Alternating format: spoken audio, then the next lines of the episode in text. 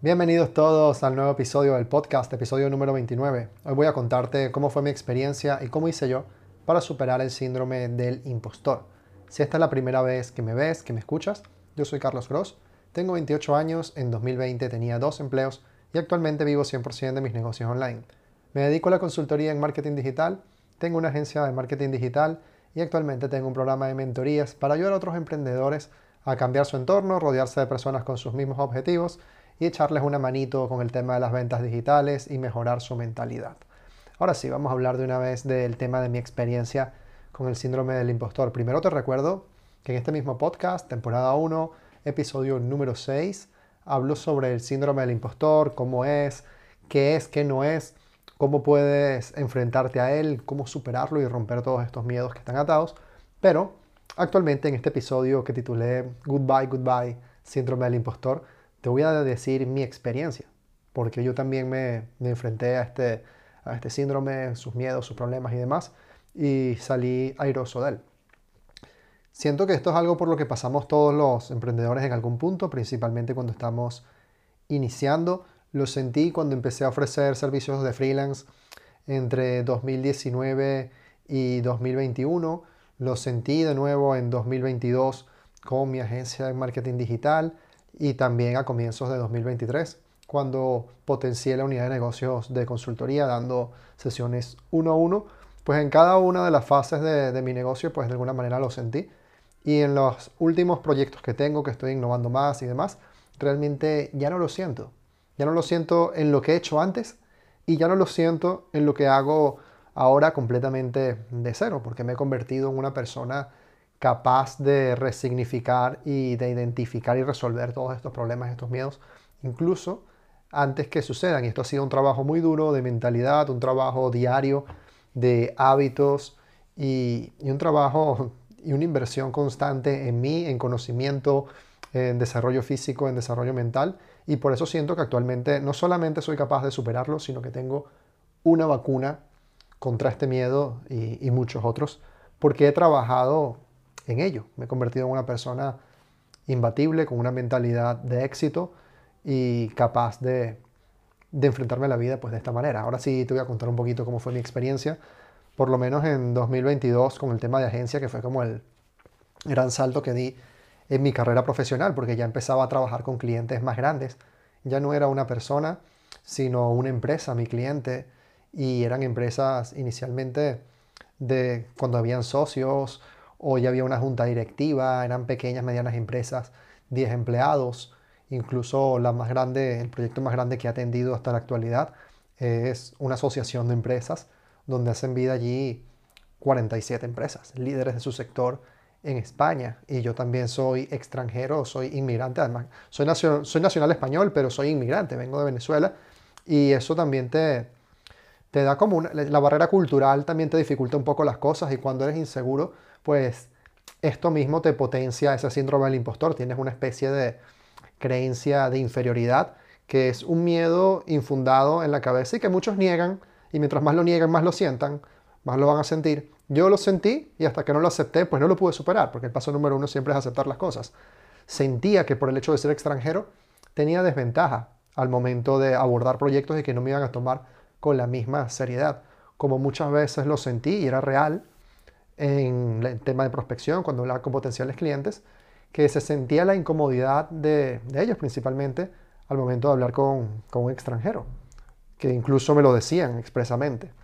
Pero bueno, apartando ese tema, que eso era como más, era como ponerle más sal al caldo, que hacía que la cosa fuese de alguna manera peor, como empecé a hacer para dar ese salto de, de trabajar con pequeñas personas empezar a trabajar con empresas cada vez más grandes en proyectos cada vez de, con un mayor monto de dinero de por medio, una mayor responsabilidad y, y demás. Obviamente que al comienzo pues acojona, pero tienes que hacer algo porque entender que si no rompes ese miedo, si no rompes esa barrera, si no das un salto cuántico, pues te vas a, te vas a estrellar contra un muro y no puedes hacer nada.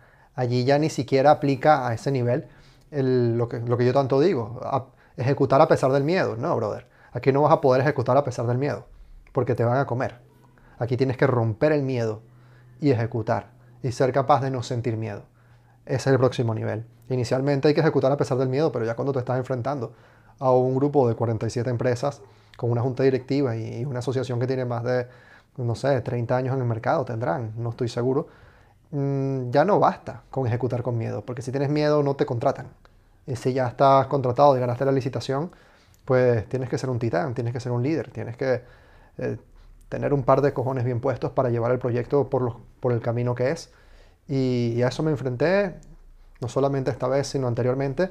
Y una, obviamente uno se siente de alguna manera asustado, acojonado, con ciertas limitaciones o qué pasará si no soy capaz de dar los resultados esperados. Entonces, bueno, ¿qué fue lo que hice para romper este miedo? Pues lo primero, o este síndrome del impostor, que si, si, escuchas mi podcast anterior, sabes que yo odio esa palabra porque síndrome suena a enfermedad y síndrome del impostor es una estupidez que en algún momento en la humanidad inventaron en los últimos 10 años para ponerle una etiqueta al miedo. Simplemente darle una etiqueta al miedo para que no, para que no tengas que, para que... Porque es más fácil decir, sentí el síndrome del impostor a decir estaba cagado. Es la realidad. Es más bonito esto que lo otro, pero síndrome suena a enfermedad y si lo que estás es cagado, tienes miedo, pues supera el miedo y ya está, no tienes que tomar ninguna pastilla. Tienes simplemente que tomar conciencia y tomar acción, que eso fue lo primero que hice. Me hice consciente de qué es lo que realmente me daba miedo al momento de empezar mi agencia y de abordar proyectos con empresas.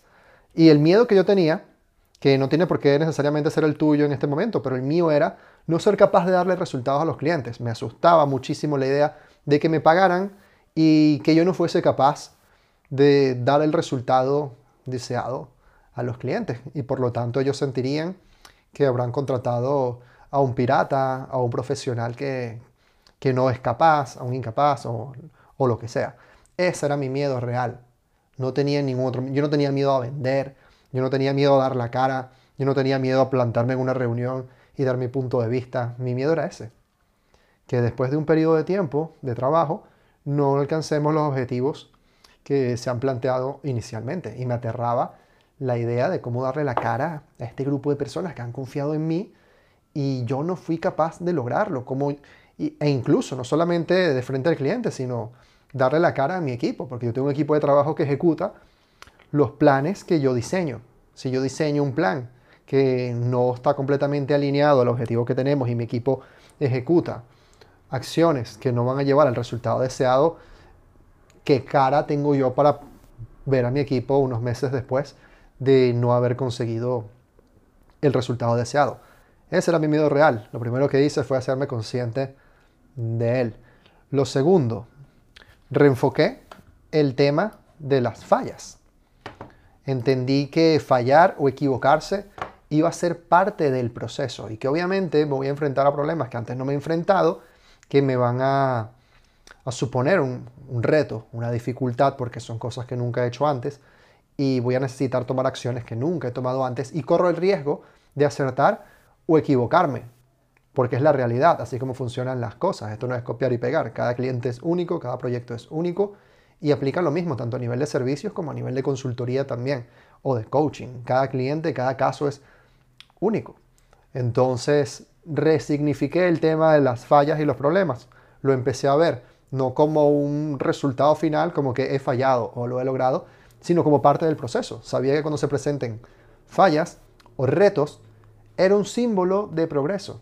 Porque si se presenta un escenario que yo nunca he, en el cual nunca he estado antes, quiere decir que estoy avanzando y estoy en un nivel en el que nunca he estado antes. Y que ese fallo o ese reto es la puerta de entrada al próximo nivel.